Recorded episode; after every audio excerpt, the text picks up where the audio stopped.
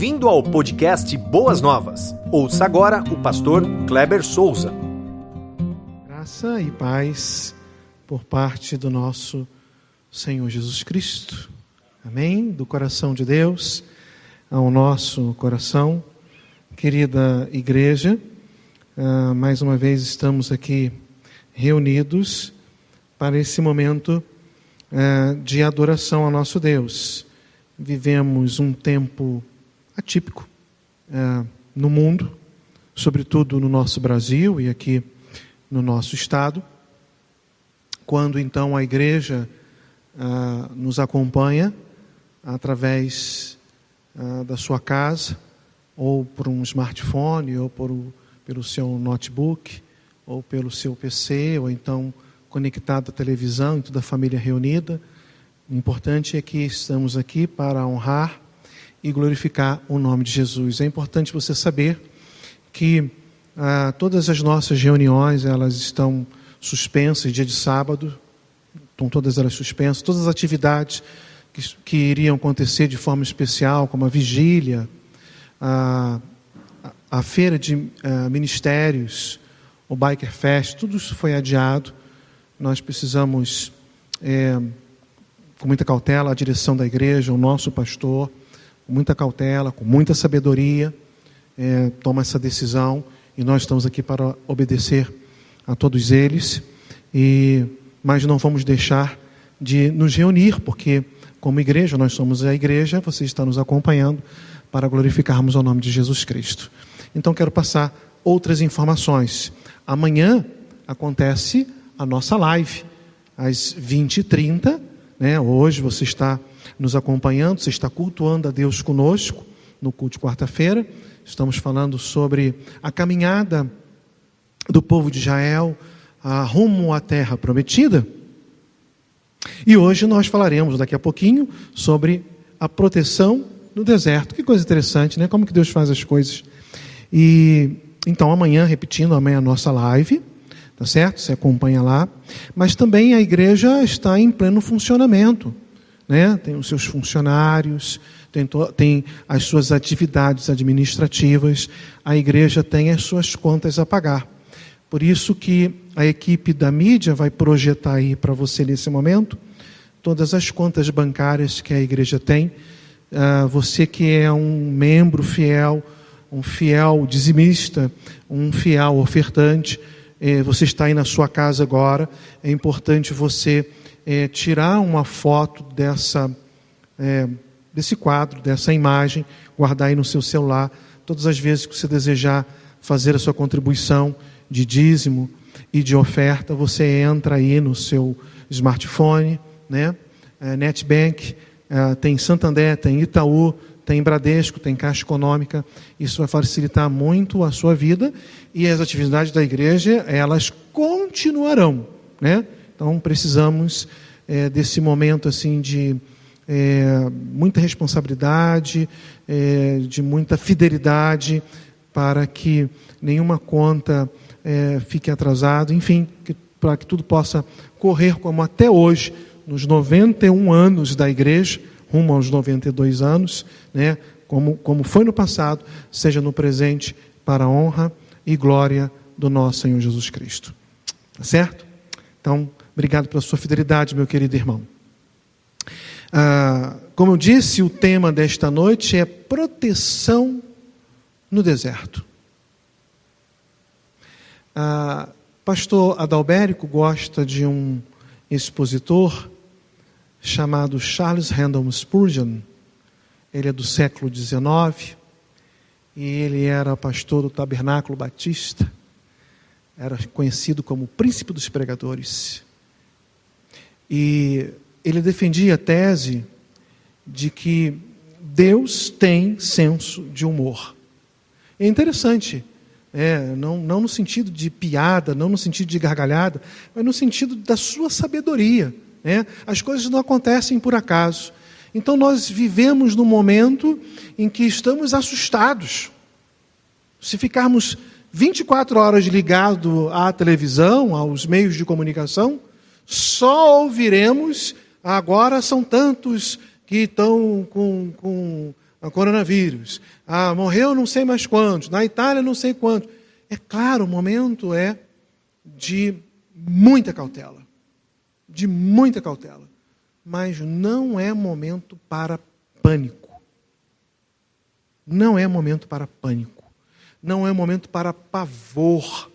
Porque Deus tem guardado as nossas vidas. E só na mente soberana de Deus, só na mente soberana de Deus, numa quarta-feira, quando então vivemos ah, numa linguagem humana, no olho do furacão, vem uma, um tema que já estava já proposto já há tempos: proteção no deserto.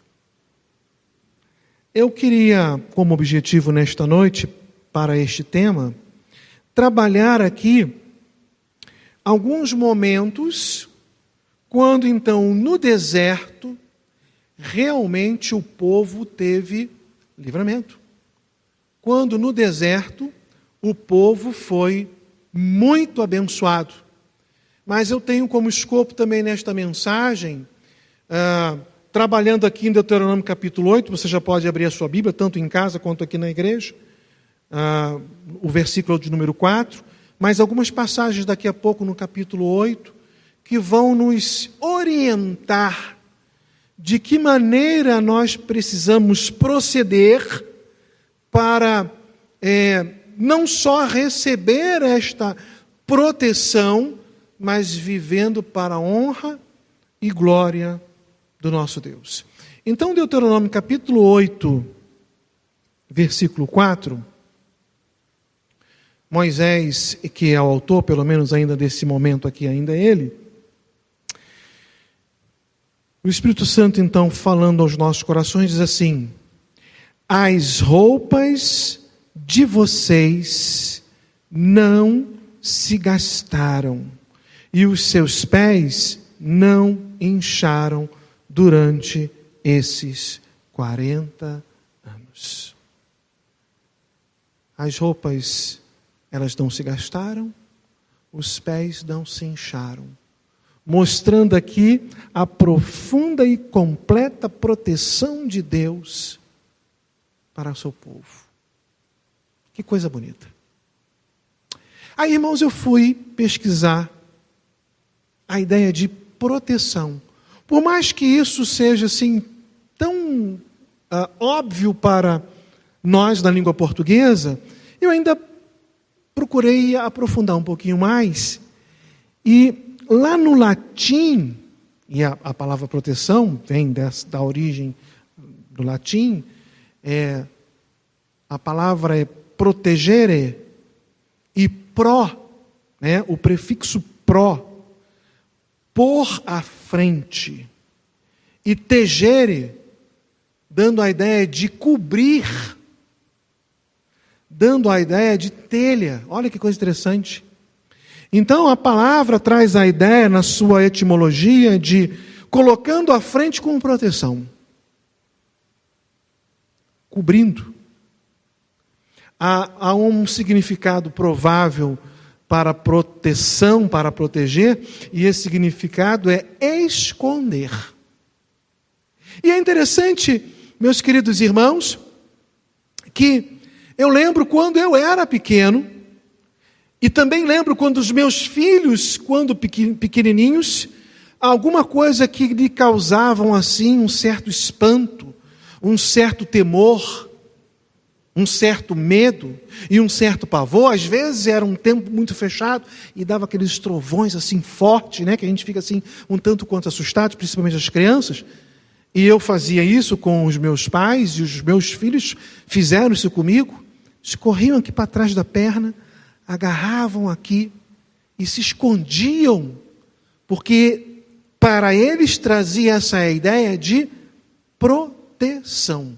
Eles estavam cobertos, eles estavam guardados, eles estavam escondidos atrás daquele que eles entendiam que não iria deixar causar nenhum mal. Que significado especial quando então ah, colocamos esse significado para a pessoa do nosso Deus. Quando então é, passamos por um momento em que ah, a atualidade é, vive uma pandemia, nós corremos para os braços do Senhor, nós corremos para trás das suas pernas e nos agarramos a Ele e falamos assim: Senhor, nos proteja, Senhor, nos livra de todo mal. E o Senhor há de nos livrar. O Senhor nos dará vitória no nome de Jesus. É bem verdade, meus amados irmãos, que é, pensando assim, nesse momento em que algumas pessoas precisarão ficar em casa, grupo de risco, crianças que estão com suas escolas, né, as aulas estão suspensas. É um momento também em que a família tem a oportunidade, e eu trabalharei isso no domingo, no próximo domingo à noite, é, a sua vida devocional. A sua vida de clamar, talvez seja o momento de nós refletirmos assim, o quanto nós temos investido tempo de oração. E eu creio que temos a oportunidade, neste momento, e não por causa desse momento, pois é assim que deve ser o proceder do crente, orar todos os dias, se debruçar nas sagradas escrituras e vivenciá-las e estudá-las e praticá-las, não ser somente um ouvinte, mas um praticante, como diz o nosso querido irmão Tiago, da palavra de Deus, mas esse é o momento em que podemos também fazer uma reflexão e verificar se estamos andando numa perfeita consonância com o nosso Deus. Se não é um momento de um acerto, é um momento de buscar a sua face, é um momento de nós nos convertermos dos nossos maus caminhos pecados que talvez algumas pessoas estejam vivenciando, não confessando, procurando tê-los como um algo assim de estimação e abandoná-los no nome de Jesus e viver corretamente. Outros não, outros estão firmes. Não estão vivendo em pecado, estão com suas vidas consagradas tem estudado a palavra de Deus, tem orado, tem feito esse devocional. Glória a Deus por isso. Mas Deus é a nossa proteção. Deus está nos protegendo. Deus está nos guardando. E nós não devemos temer nenhum mal. E quando eu olho lá para o livro de Isaías, no capítulo 41, e é um versículo assim clássico para nós, os evangélicos. Muitos têm esse texto como uma passagem bíblica assim de cabeceira, às vezes recorta e coloca assim no seu espelho e lê ali todos os dias, porque é um texto muito lindo. Quando Deus fala assim: Não temas, porque eu sou contigo, não te assombres, porque eu sou teu Deus, eu te fortaleço, eu te ajudo, e te sustento com a minha destra fiel. Esse é o nosso Deus. E quando eu olho para o povo de Israel, que saiu do Egito, do cativeiro egípcio, das garras do Faraó, das temíveis e horrendas garras do Faraó, esse povo ele se depara então aos seus sua direita e sua esquerda com penhascos ou grandes montanhas à sua frente, o mar vermelho e atrás não poderiam mais voltar, porque estavam observando pela poeira que levantava ali no horizonte toda a cavalaria do Egito. E agora, o que fazer?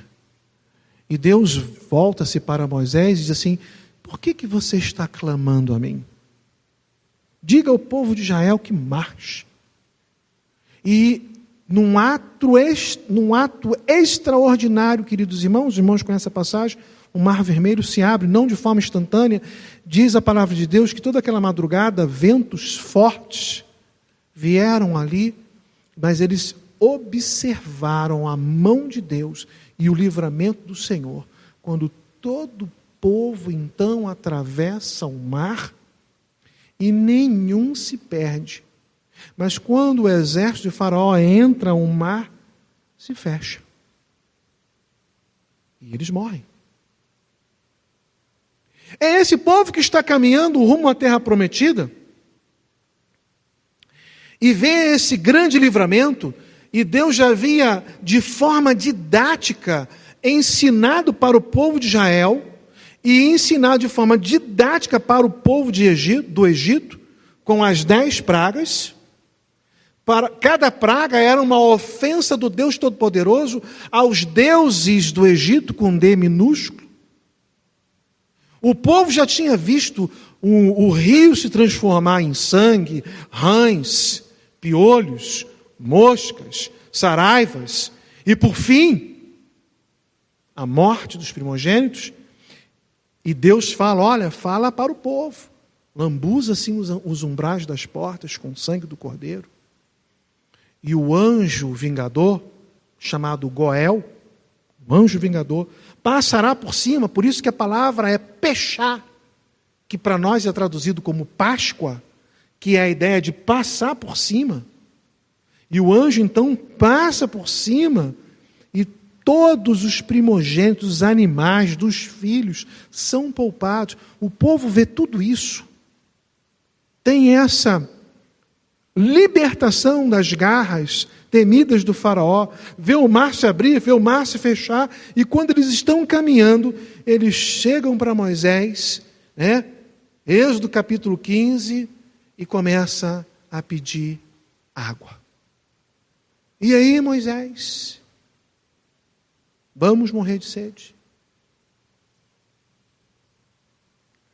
Êxodo capítulo 15, de 23 a 27.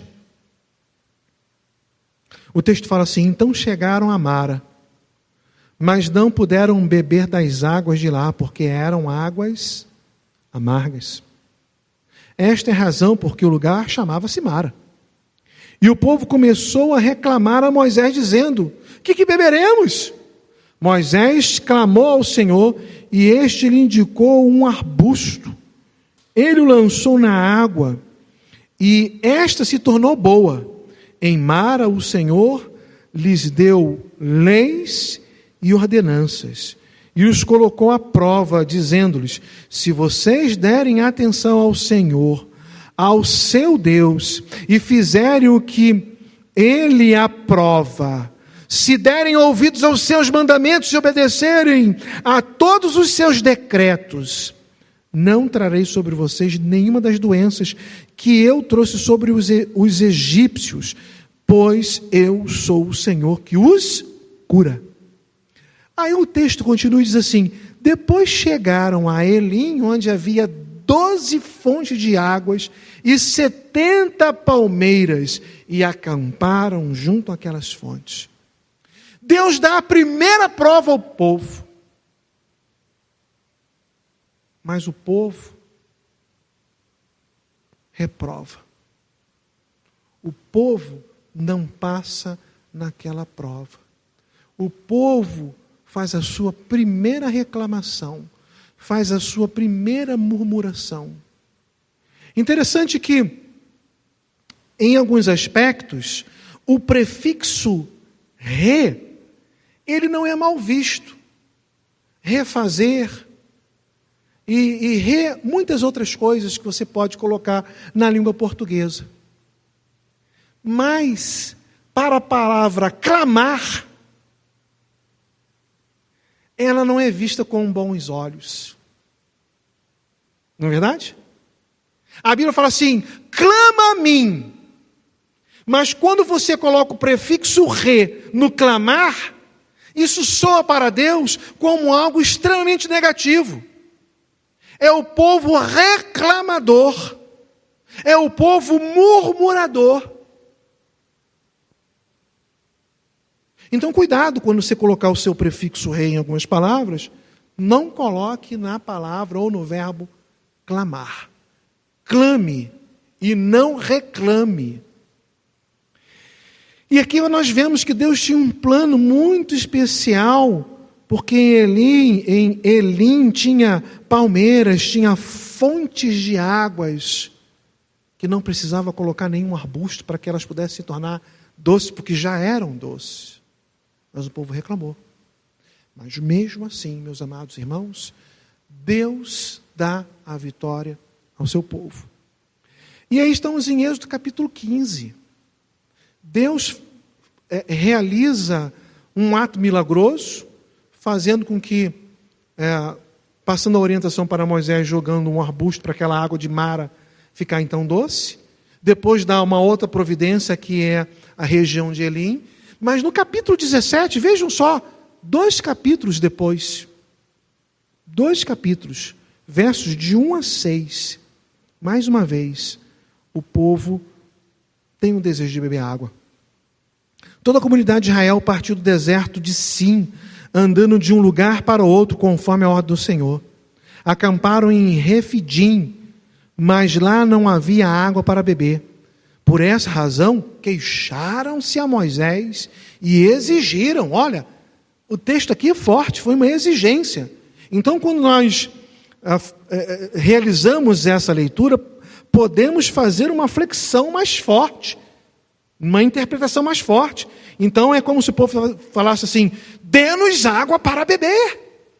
Não foi algo assim, ó, oh, puxa, Moisés, aqui ó, um pouquinho atrás a gente bebeu água, tudo bem, mas agora a gente não tem. Tem como você falar com Deus, aí você é mais íntimo com Ele? Não. O texto diz que eles exigiram. Esqueceram do que Deus tinha feito há pouco tempo atrás. Dai-nos água de beber. Moisés responde: Porque se queixam a mim, porque colocam o Senhor à prova. Mas o povo estava cedendo e reclamou a Moisés: Por que você nos tirou do Egito? Olha, foi para matar de sede a nós, aos nossos filhos e os nossos rebanhos. Então Moisés clamou ao Senhor: Que farei com este povo? É, estão a ponto de apedrejar-me. Respondeu-lhe o Senhor: Passe à frente do povo Leve com ele alguma das autoridades de Israel. Tenha na sua mão a vara com a qual você feriu o Nilo e vá adiante. Eu estarei à sua espera no alto da rocha que você da rocha que está em Horebe. Aí esse texto aqui, tudo bem. O texto fala assim, ó: Bata na rocha e dela sairá água para o povo beber. Assim fez Moisés à vista das autoridades de Israel. E as águas jorraram. A história continua e mais à frente, agora no livro de Números, no capítulo 20, não, ler, não lerei todo o texto, mas o texto aqui dos versos 8 a 11, o povo mais uma vez reclama, mais uma vez murmura, e Deus fala para Moisés o seguinte: Moisés, vai lá na rocha e fale com a rocha. Foi essa a instrução que Deus deu. Moisés, Moisés estava aborrecido. Moisés estava entristecido. Moisés estava chateado. Se ele tivesse aqui ouvido a sua mensagem no domingo, pastor, ele teria procurado controlar as emoções, mas ele não controlou. E Moisés, então, num ato irado, bate duas vezes na rocha. As águas jorram, mas esse ato fez com que ele não entrasse na terra prometida. Vejam só. O povo mais uma vez reclamou, mas Deus providenciou água em todos os momentos. E o povo então fala assim: olha, tudo bem, você providenciou água, Deus providenciou água, mas agora nós queremos comer carne. E lá em Êxodo capítulo 16, 2 e 3, fala assim: depois, no capítulo 16 ainda, 11 e 12. Então, versos 2 e 3, 11 e 12. No deserto, toda a comunidade de Israel reclamou a Moisés e Arão. Disseram-lhes os israelitas: Quem dera a mão do Senhor nos tivesse matado no Egito. Lá nos sustentávamos ao redor das panelas de carne e comíamos pão à vontade, mas vocês nos trouxeram esse deserto para fazer morrer de fome toda a multidão. Tenta, tenta imaginar, tenta entrar na mente ali desse povo, ou entrar na cena e, e ver como é que esse povo falava. É, o povo estava desdenhando, fazendo pouco caso. O povo estava assim, é, falando para Moisés: está vendo, mas lá no Egito, a gente sentava assim, fazia roda, tinha panelas e panelas de carne. Os versos 11 e 12 falam assim: E o Senhor disse a Moisés: Ouvi as queixas dos israelitas, responda-lhes que ao pôr do sol vocês comerão carne, e ao amanhecer se fartarão de pão, assim saberão que eu sou o Senhor, o seu Deus. E Deus, então, que antes havia ah, providenciado o livramento do Egito, dado as pragas, Deus abre o mar e, num ato de proteção, fecha em cima do exército egípcio, providencia, dando água ao povo, proteção através da água, cura, bênçãos, vitórias, dá também carne, dá pão, mas o povo está sempre, sempre reclamando. Deus providencia vitórias diante dos inimigos. Em Êxodo capítulo 17, não vou ler aqui o texto, mas o capítulo 17 diz que os, os Amalequitas se levantaram contra o povo de Israel, e Deus então fala assim: darei vitória a vocês sobre os Amalequitas, e eles saberão que tem Deus em Israel. Deus protegendo o seu povo da sede, da fome, aquele desejo que o povo tinha, Deus concede proteção e bênçãos espirituais e materiais concede proteção contra os perigos do deserto. No versículo, no capítulo 13 de, de Êxodo 21 e 22, fala assim: Durante o dia, o Senhor ia diante deles numa coluna de nuvem. Irmãos, nós estamos falando de um, de um deserto. Quando então, ao meio-dia, eu nunca estive num deserto, mas todo mundo que que já esteve lá, fala que ao meio-dia, é sol de entre 40 e 50 graus, a sensação de calor, a sensação térmica é muito grande. E quando chega de noite, a temperatura cai. É muito frio. Então, durante o dia, Deus vem mostrando a direção, mostrando a proteção e mostrando a sua presença em forma de uma nuvem. E o povo andava embaixo de uma nuvem protegido por Deus. E à noite, aquela nuvem se transformava numa coluna de fogo, trazendo então uma sensação de calor, de proteção, mas também iluminando, porque no deserto, alguns animais peçonhentos, eles têm hábitos noturnos, como algumas serpentes, alguns escorpiões, e eles conseguiam ver então através dessa iluminação sobrenatural, e Deus os protegia trazendo calor, trazendo conforto, trazendo segurança e benção para aquele povo. Mas o povo sempre reclamava, sempre reclamava. Interessante o Salmo 78, se você quiser ler comigo esse salmo de 13 a 32, se você chegar em casa, quando você chegar em casa, você que está em casa, meu irmão, abre esse salmo, lê esse salmo todinho, ele é muito interessante, Salmo 78, de 13 a 32, quando Deus ah, fala ah, o que ele realizou, tirando o povo do Egito e fazendo lembrar a prosperidade, ele diz assim: dividiu o mar para que pudesse passar, fez a água erguer-se como um muro, ele os guiou com nuvem de dia e como luz de fogo de noite, fendeu as rochas no deserto e deu-lhes tanta água com, como a que flui das profundezas. Da, da pedra fez sair ah, regatos e fluir água como um rio. Mas contra ele ah, continuaram a pecar, o povo contra Deus. Revoltando-se no deserto contra o Altíssimo, deliberadamente puseram Deus à prova, exigindo o que desejavam comer. Duvidaram de Deus, dizendo: Poderá Deus ah, preparar uma mesa no deserto?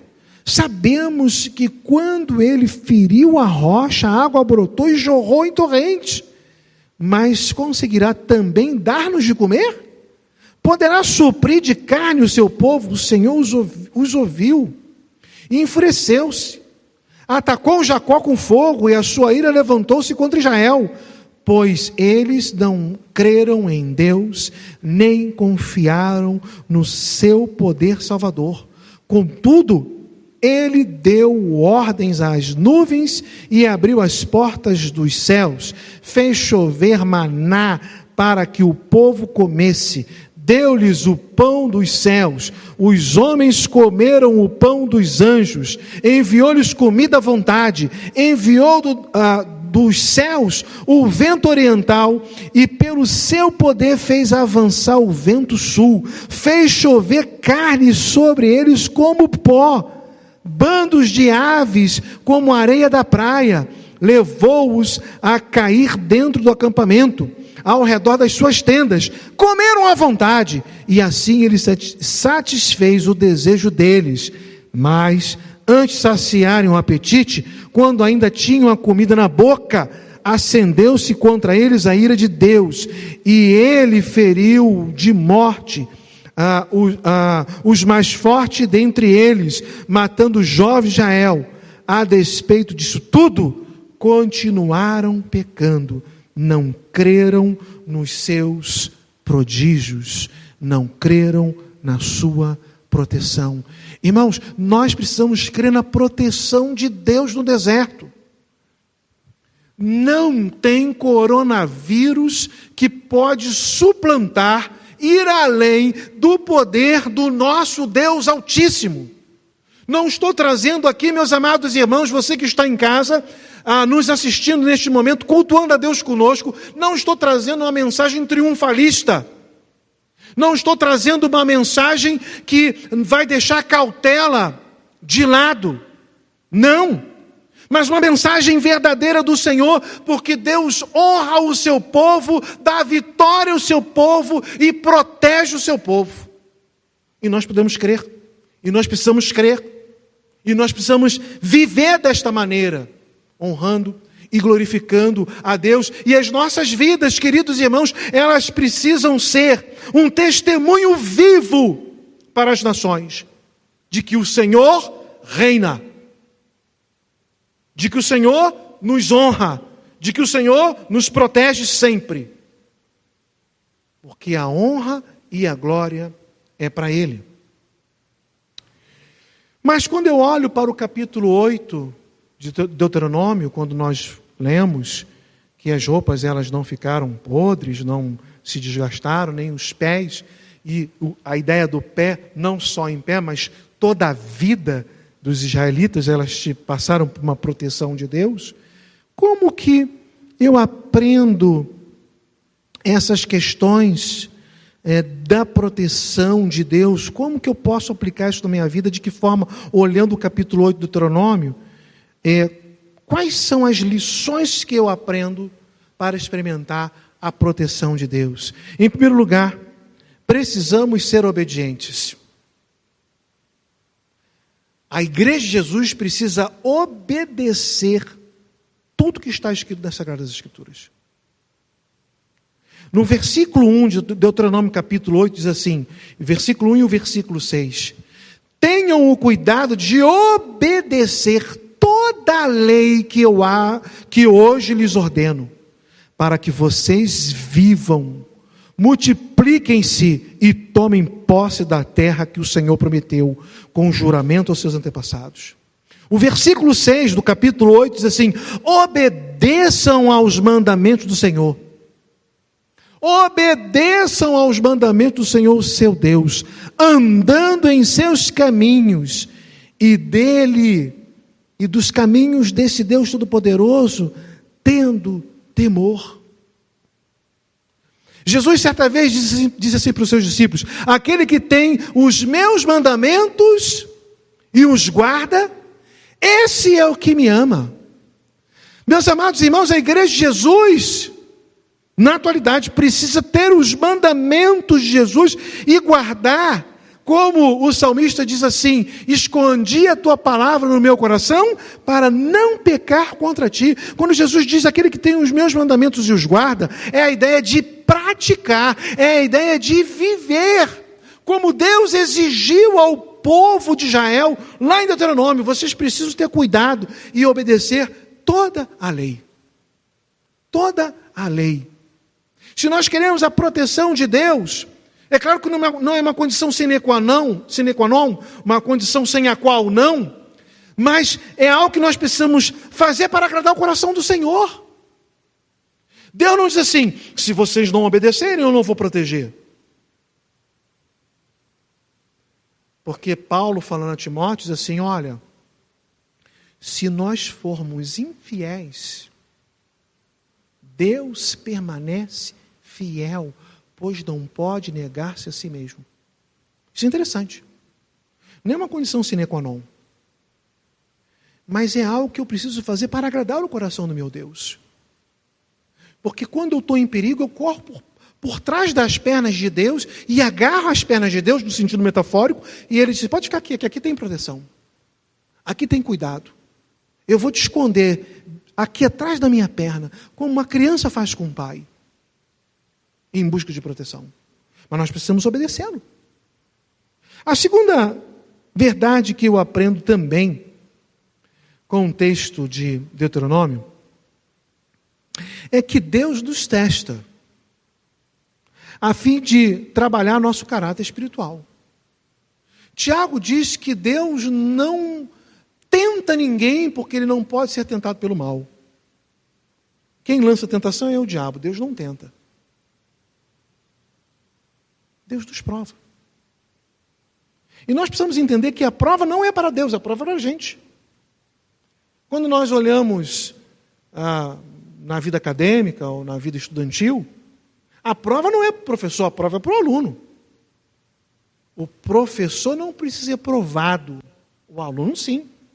A prova é para eu saber como que eu estou no meu conhecimento, Muitas ou no, ah, num caso aqui de Deus, no meu relacionamento, se o meu caráter espiritual está afinado com a vontade do Senhor meu Deus.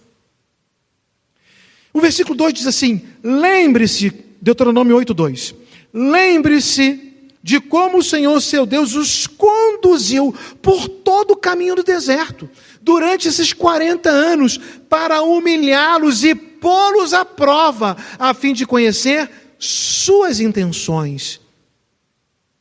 Não era Deus que queria conhecer as intenções, porque Deus já sabia. Mas Deus só queria revelar as intenções do povo para o próprio coração do povo. E não no sentido de falar assim, tá vendo? Eu te disse. Falei que você não vale nada. Falei que você não presta. Não é essa a intenção de Deus. A intenção de Deus, muitas vezes, ele fica triste, fica mesmo, porque sabe que nós não vamos passar mas é para nós fazermos uma reflexão. Eu não estou tão bem como eu achava que eu estava. Deus lançou a prova. E eu desconfiei. Irmãos, nós estamos vivendo num momento de prova. Nós temos que confiar em Deus. Repito pela terceira vez. Com cautela? Claro.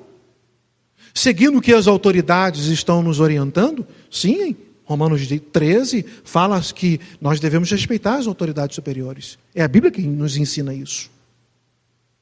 Mas devemos confiar em Deus,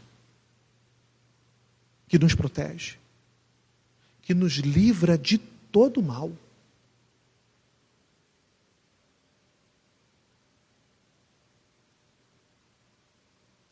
Quando nós observamos todas essas verdades contidas aqui, nós também aprendemos que a proteção e a provisão, elas são certas do coração de Deus para o nosso coração.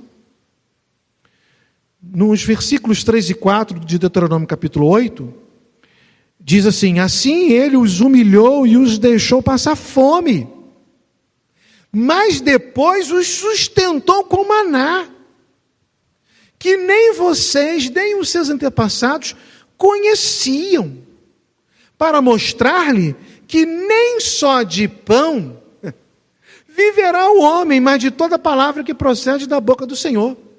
As roupas de vocês não se gastaram e os seus pés não se incharam durante esses 40 anos. Vejam só que o versículo 3 do capítulo 8 foi exatamente a frase ou a passagem que Jesus responde na tentação no deserto. Nem só, olha, está escrito lá.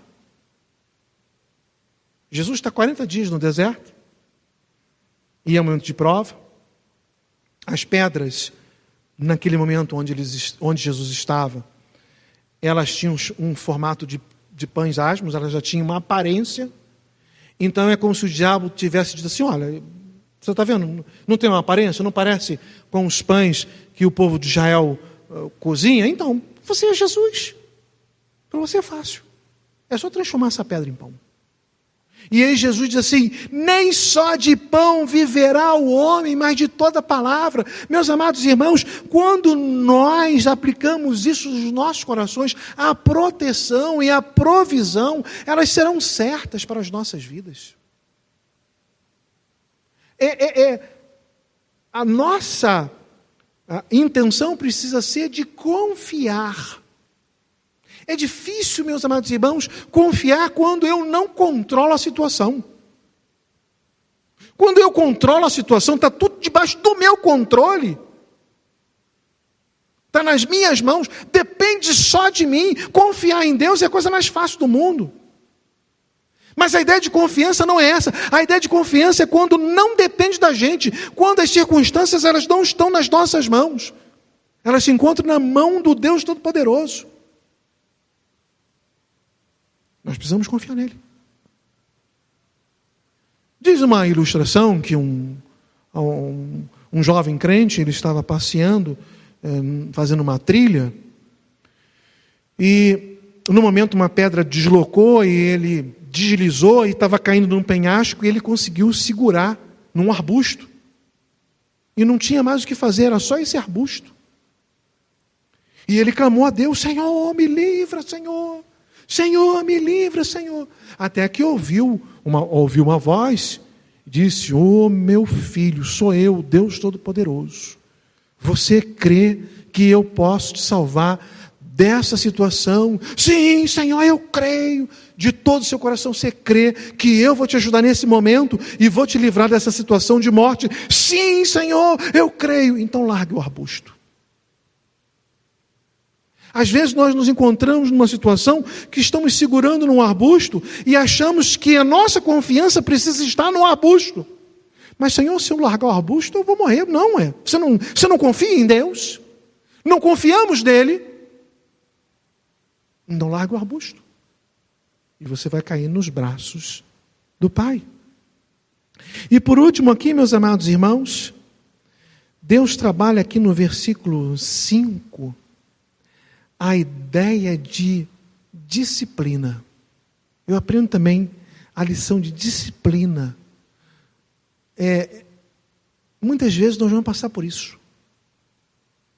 O autor de Hebreus trabalha isso de uma maneira fantástica, daqui a pouco eu vou citá-lo. Mas Deuteronômio capítulo 8, versículo 5 fala assim: ó, saibam, pois, em seu coração, que é assim como o homem, assim como o homem disciplina o seu filho, da mesma forma, o Senhor, o seu Deus, os disciplina. Aquele povo experimentou uma disciplina de Deus. Precisava a disciplina de Deus. Eles precisavam aprender. Muitas vezes, meus amados irmãos, nós não precisamos do caminho da disciplina para aprender. Mas às vezes nós é como se desejássemos com, com uma, um, um ardor tão grande do nosso coração a disciplina, porque só murmuramos, só reclamamos, só desconfiamos e não confiamos em Deus. Mas o que me chama a atenção no livro de Hebreus é que Deus fala assim: Eu disciplino a todos quanto eu amo. Mas se alguém está no erro, e não passa por disciplina, esse não é filho. É bastardo, é uma palavra pesada. É o filho fora do casamento. Resultado do adultério. É o filho bastardo. Então, quando muitos não passam por disciplina, porque eles não são filhos. Mas, meus amados irmãos, nós não precisamos ir para as vias de fato, no sentido de tentar tanto a Deus, para Ele nos disciplinar e então falar assim: ah, agora eu aprendi. Não tem necessidade. Se queremos a proteção de Deus, se queremos a provisão de Deus, se nós nos encontramos no deserto e nós gostamos muito de usar ah, um evangeliquez, né? Alguém disse que um, alguém do Islã se converteu e foi para uma igreja evangélica. Aí chegou lá e falou assim: oh, vaso, varão de Deus. E ele falou assim: o que, que isso significa? Vaso, varão, né? Então, às vezes, nós usamos assim algumas expressões é, nesse sentido que, às vezes, para outras pessoas elas não falam absolutamente nada, né? É, precisamos usar uma linguagem que venha comunicar de fato que Deus é Deus e que Jesus Cristo é o Senhor e que perdoa os pecados e que salva. Enfim. Mas nós não precisamos, meus amados irmãos, viver nessa reclamação, viver murmurando. Ah, agora tudo vai fechar. Ah, a economia vai quebrar. Ah, a minha empresa. Confia no Senhor. É claro que é, é, é um momento que a gente fica assim, respirando e observando muitas coisas, né? preocupado, com cautela, mais uma vez eu repito. Mas nós precisamos confiar em Deus. Deus há de nos dar a vitória no meio do deserto. Estamos no deserto? Esse é o nosso evangeliquez? Passando por uma aflição, passando por um apuro? É um coronavírus? Mas vamos confiar no Deus Todo-Poderoso. Seguir o que nos é pedido. Seguir o que nos é pedido. Sem nenhum exagero, sem nenhum alarmismo. Ah, vou, vou, vou no supermercado e vou comprar. Não vou comprar de tudo, eu vou comprar é tudo. Não, não faça isso. Sem nenhum alarmismo. Com cautela. Quinta vez, hein? Com cautela. Mas confiando que Deus é o Deus da proteção, é o Deus da provisão. Que Deus nos dê vitória nesse tempo que vivemos que Deus nos proteja de todo mal. Que nenhum dos irmãos desta igreja, os irmãos que aqui estão, os irmãos que estão nos assistindo, o povo de Deus, não só de boas novas, o povo de Deus, não venha sofrer nenhum mal em nome de Jesus. Você ouviu o podcast Boas Novas? Que Deus te abençoe e nunca se esqueça que, em Boas Novas, a gente sempre se encontra.